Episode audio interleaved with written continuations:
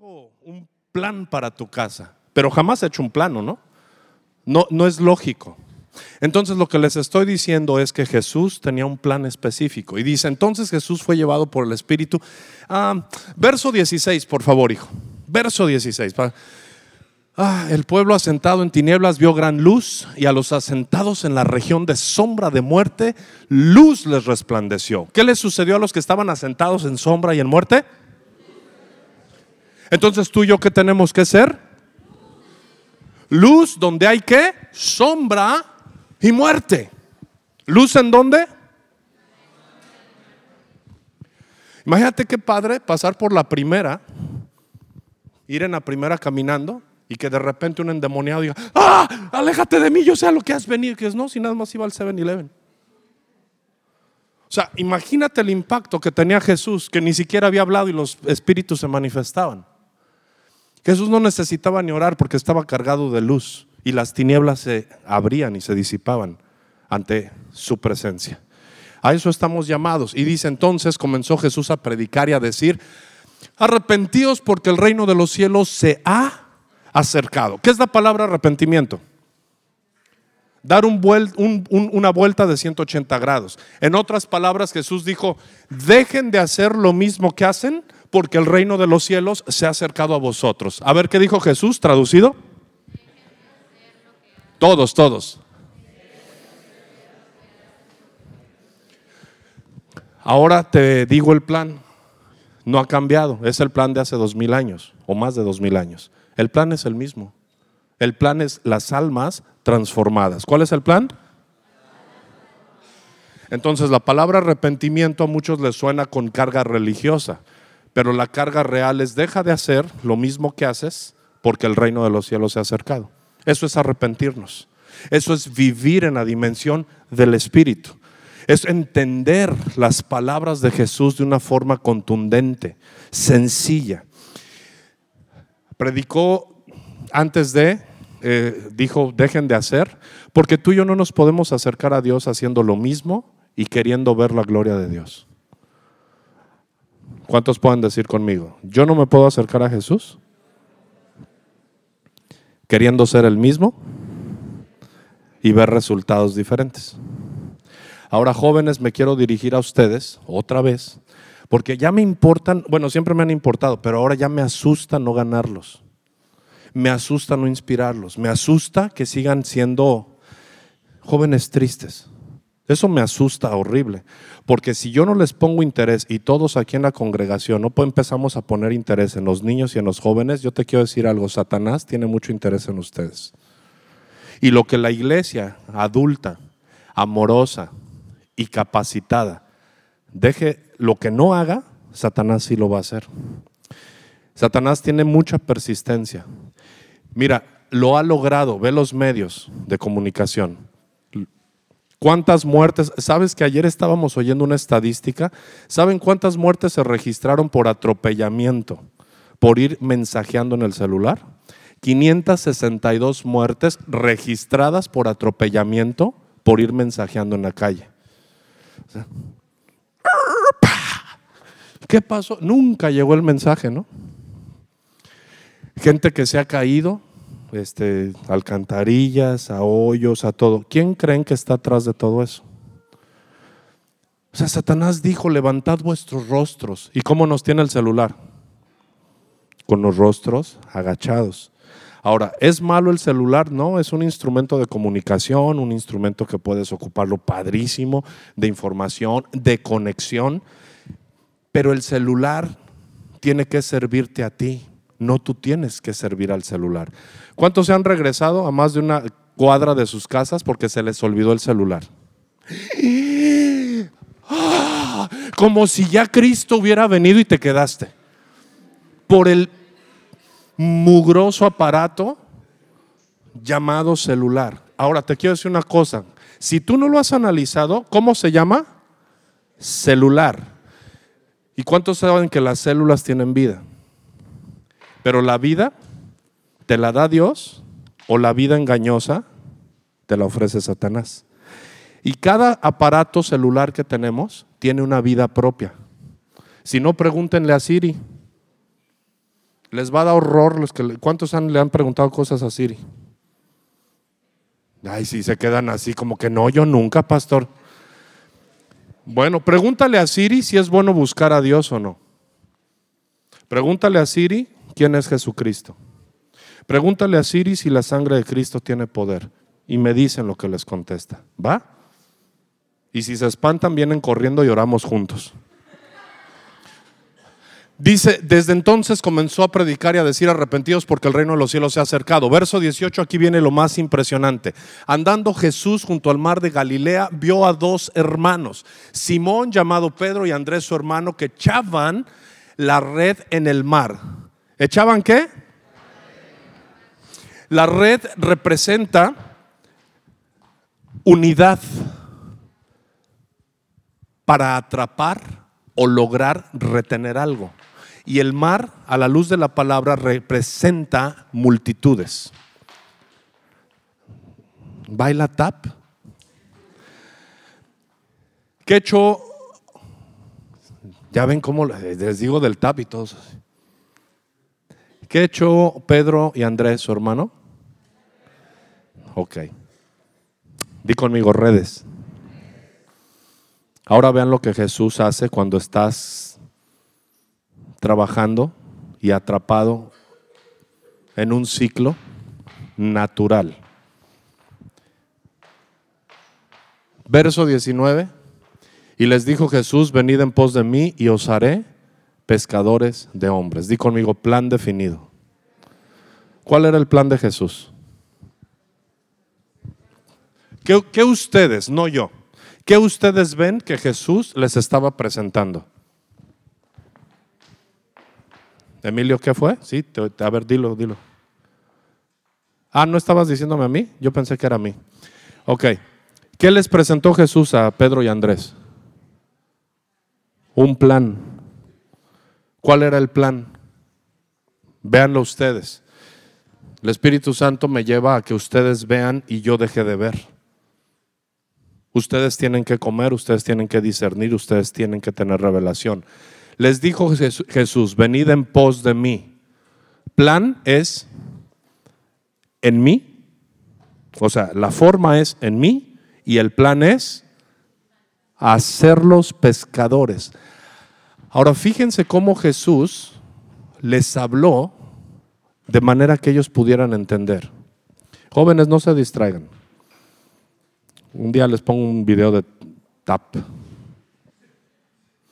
Así empezaron los más famosos bailarines de tap en una congregación. El plan definido fue hacerlos pescadores, pero de hombres. ¿Y sabes algo? Jesús, Javi, ¿me ayudas en el teclado tantito? Dos cosas, tengo un plan. Una, que me acompañes y dos, que me sigas acompañando. Jesús habló de forma que pudieran entender. Y aquí quiero ir rápidamente. Pedro y Andrés entendían lo que era pescar. Así de sencillo. Hemos complicado el Evangelio. Hemos dicho te tienes que preparar, te tienes que eh, tomar tantos cursos, te tienes... Eso es verdad, porque vamos de gloria en gloria. Pero chavos, Jesús tiene un plan para ustedes y les va a hablar como ustedes entiendan. ¿Cuántos de ustedes tienen celular y tienen Face y tienen todo? A ver, quiero ver su mano. No se preocupen, no los voy a criticar para nada. ¿Cuántos tienen? Dios puede ocupar y Jesús puede ocupar tus redes, pero para usarlas diferentes. También tú, preciosa congregación, ya tienes redes en tus manos. Dios las puede ocupar para hacer las cosas diferentes. Dios no te está pidiendo que abandones tu entendimiento. Él te lo dio. Él te dio tus capacidades. Entonces lo que tienes que hacer es decirle, ok Jesús, atrás de ti, eso quiere decir en pos de mí, atrás de ti, lo que yo vea que tú haces, yo lo quiero hacer. Qué sencillo el mensaje de Jesús. ¿Pescas peces? Ahora vas a pescar almas. ¿Cuántos entienden el mensaje en este momento? Quiero ver sus manos. ¿Cuántos entienden que Jesús es sencillo? Si pescas peces, entiendes lo que es atrapar a través de las redes, van a hacer lo mismo, pero con almas. Con almas. Ocupa tus recursos, joven. Ocupa tus recursos, preciosa congregación. Yo ocupo mis recursos. Hay una gracia que Dios me ha dado con ciertas personas, la ocupo. La ocupo. Y hay cosas y hay momentos donde esas cosas no son ni para mí, pero las tengo que ocupar para alguien más. Porque eso es vivir en la dimensión del Espíritu. Dios me ha dado eh, cierta afinidad con personas que pueden mover cosas. Dios me sacó de los negocios, me gustan, pero he entendido que hay cosas que Dios me ha permitido hacer para alguien más. Y está bien, no me, no me molesta porque mi vida es útil. Ocupa lo que tienes en tus manos. Te doy unos segundos para que medites qué tienes en tus manos. Jóvenes, ¿qué tienen en sus manos? ¿Tienes un teléfono? ¿Tienes Face? ¿Tienes redes?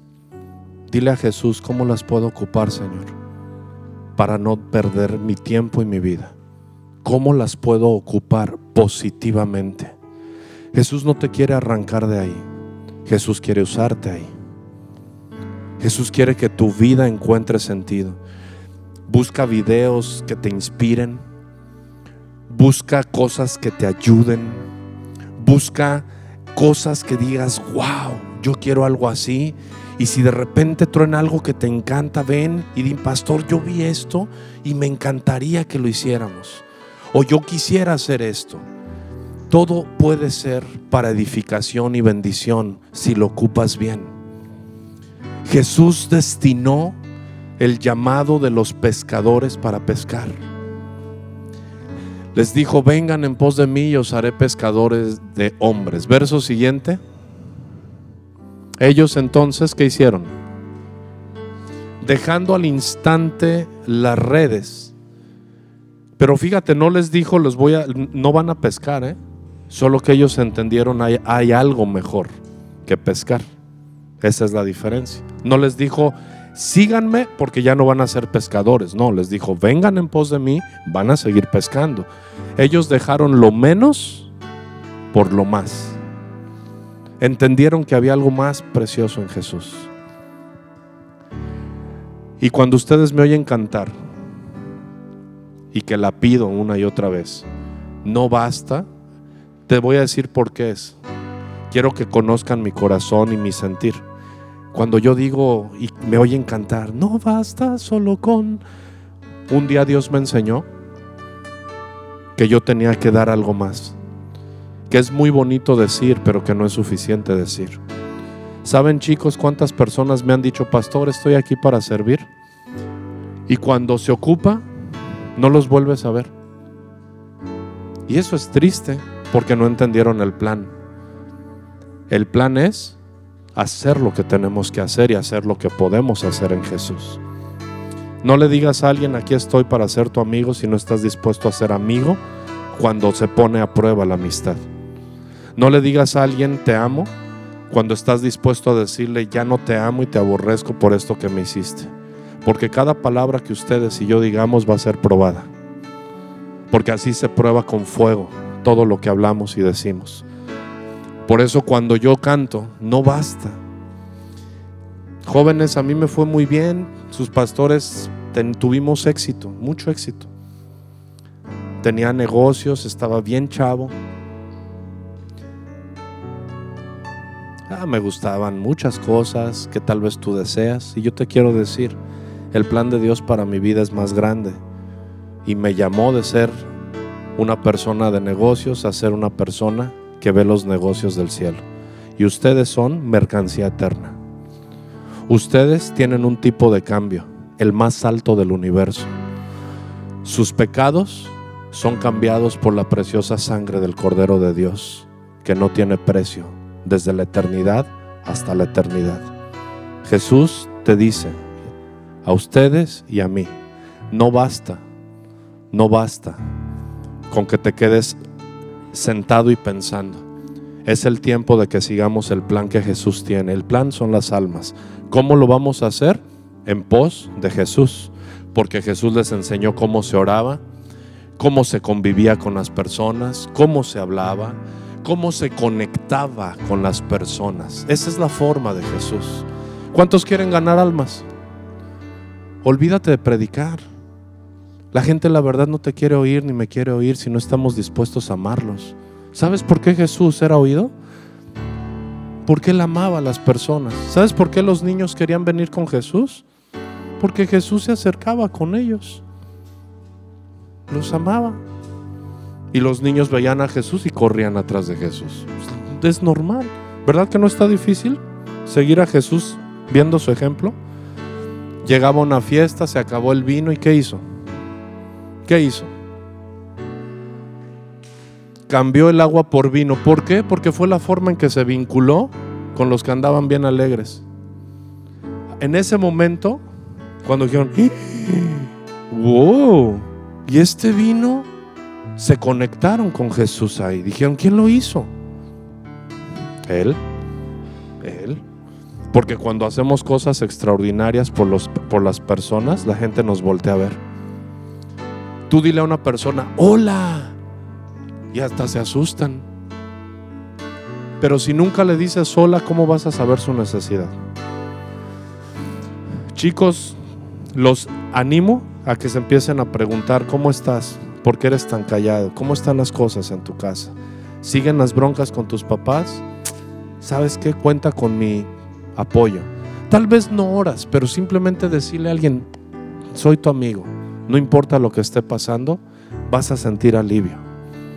Yo hay cosas que a ustedes no les pregunto, pero las veo y nada más los abrazo.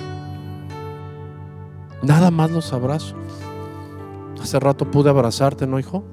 Y sentir tantas cosas que si vieras lo lindo que es sentir cuando tú abrazas a alguien.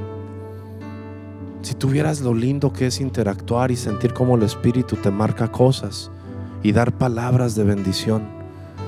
Y yo sé que yo no puedo hacer muchas cosas donde el Espíritu sí las va a hacer, pero mi abrazo y mi acercamiento le deja sentir a cualquiera que Dios está interesado en él. En el libro de jueces, no voy a ir para allá, hay una historia, la dejamos para después, Gedeón. Y sabes, cuando Dios vio a Gedeón, había problemas en Israel, bien grandes. ¿Y sabes cómo ve Dios a un joven que se levanta? Dice que Gedeón estaba escondido y estaba limpiando el trigo. Él tenía miedo. Había enemigos alrededor de él y de su familia. Pero él sabía que alguien tenía que hacer algo. Y él fue y empezó a limpiar el trigo y sabes, se le apareció Dios y le dijo, wow, varón valiente, varón valiente y esforzado. Y que conste que estaba escondido. Pero Dios, cuando tú te atreves a hacer un poquito más, te ve valiente. Jóvenes, los amo un buen. Se los digo con todo mi corazón. Perdónennos, perdónenos por hacernos un espectáculo cuando estamos acá. Perdónenos por no interactuar y no interesarnos. Yo te saludé, Javi, pero me interesa tu nombre. Te he visto venir. Puedes venir por muchas razones. Adari es una. Pero Dios tiene algo más para ti, hijo. Y quiero ser sensible a eso. Dios quiere verte con libertad. Dios quiere verte feliz. Y si es con Adari, pues qué padre tener un plan porque otra que les quiero decir, si están pensando en ser noviecitos, olvídenlo. Sean novios con un propósito.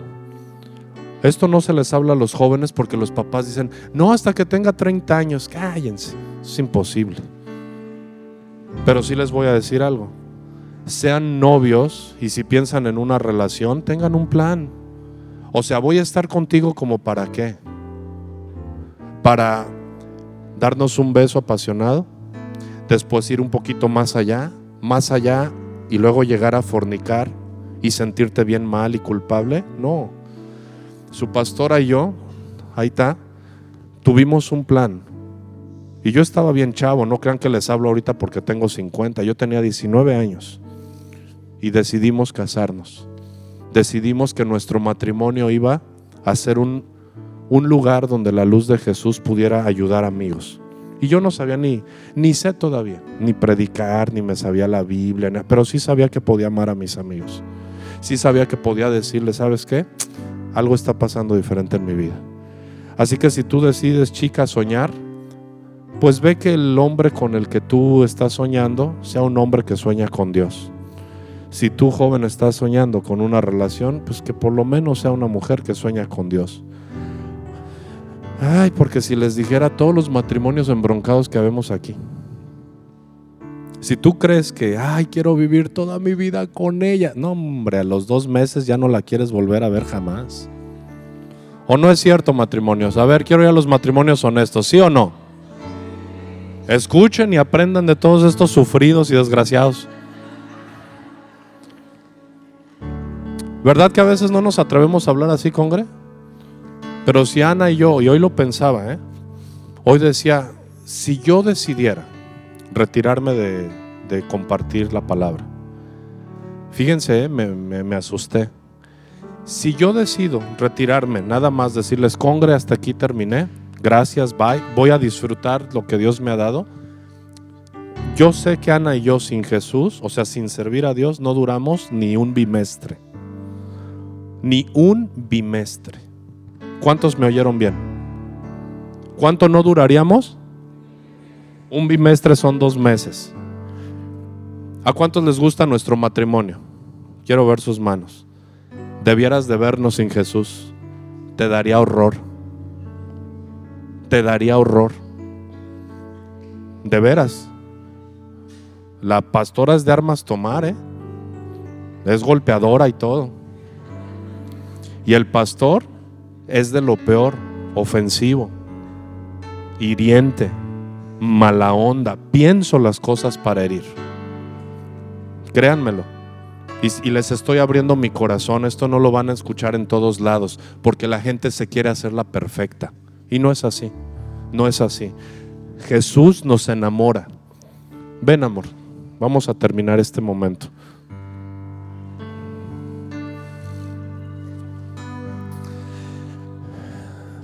De hecho, quiero decirles algo con todo mi corazón. Hoy la vi en la mañana y le dije, estás diferente, mi amor. Dije, estás diferente. Sí, porque has de verla sin pintura, ¿eh? Has de verla con pijama. Igual a mí, a mí se me paran los, ¿cómo se me paran los pelos? Pero dilo así en palabras. Horrible. Horrible. Horrible tienes que correr a cepillarte los dientes porque parece que Godzilla vive adentro de ti en las mañanas. ¿O no es cierto? ¿Cómo me veo así? ¿Sabes cómo se ve sin pintura y sin pijama? ¿Quieren saber? Se ve otra. Lo que me enamora de ella es la alegría que Jesús ha puesto en su vida. Lo que me enamora de ella es la entrega que tiene a Jesús. Lo que me enamora de ella es que se levanta y empieza a clamar a Dios. Antes que nada. Eso me enamora de ella. Pero créeme, si, si Jesús no tuviera esa obra en ella, aborrezco su carácter, aborrezco su tono mandón, aborrezco su mirada de pistolas, Jóvenes, estoy impartiendo verdad. Congregación, te estoy impartiendo verdad. Y esto es más poderoso que una prédica grande. Y ella me ha llegado a decir, odio, odio tu presencia cuando te pasas de listo. Odio tus palabras agresivas. Odio tu carácter. Y no hay curso y no hay tratamiento y no hay filosofía que nos haya ayudado si no fuera solo por el amor que Jesús nos tiene. Y te lo digo para la gloria y la honra de su nombre. Y con Jesús, como Jesús tiene un plan para nosotros, quiero morir a su lado. Pero sin Jesús, quiero morir lejos de ella. Y te lo digo con todo mi corazón. Y si tú nunca has pensado que la iglesia debiésemos de ser los más honestos, gracias, hijo. Estás perdido. Si tú quieres vivir con apariencias, puedes seguir tu vida hipócrita y sin poder. Si quieres vivir con pura filosofía y palabras, sigue adelante. Pero yo te digo que en el nombre de Jesús, Ana Bolaños y Daniel Gutiérrez tenemos resultados para la gloria de Dios. Porque un día como jóvenes tontos y bobos, lo único bueno que dijimos fue, vamos a hacer algo juntos por amor a Jesús. Y tú lo puedes hacer.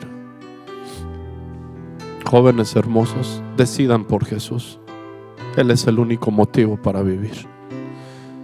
Tenemos 27 años ya como matrimonio y tenemos 31 años juntos, todos los días. ¿Y saben cómo se logró y cómo se ha logrado y cómo se logrará?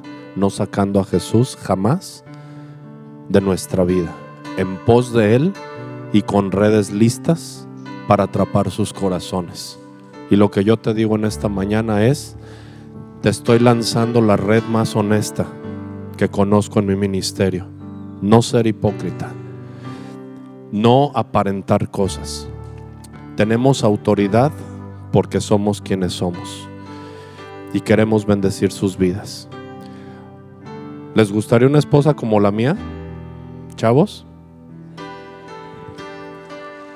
¿A cuántos les gustaría una esposa como la mía? Quiero ver sus manos, sean honestos. Gracias por tu corazón honesto. ¿A cuántos más? Aunque no seas joven, si eres casado, que Dios te perdone. Aún, mira nada más, Gael, qué lindo hijo. Y si eres casado y te gustaría una esposa como la mía, no te preocupes. Tienes que ser un hombre como yo.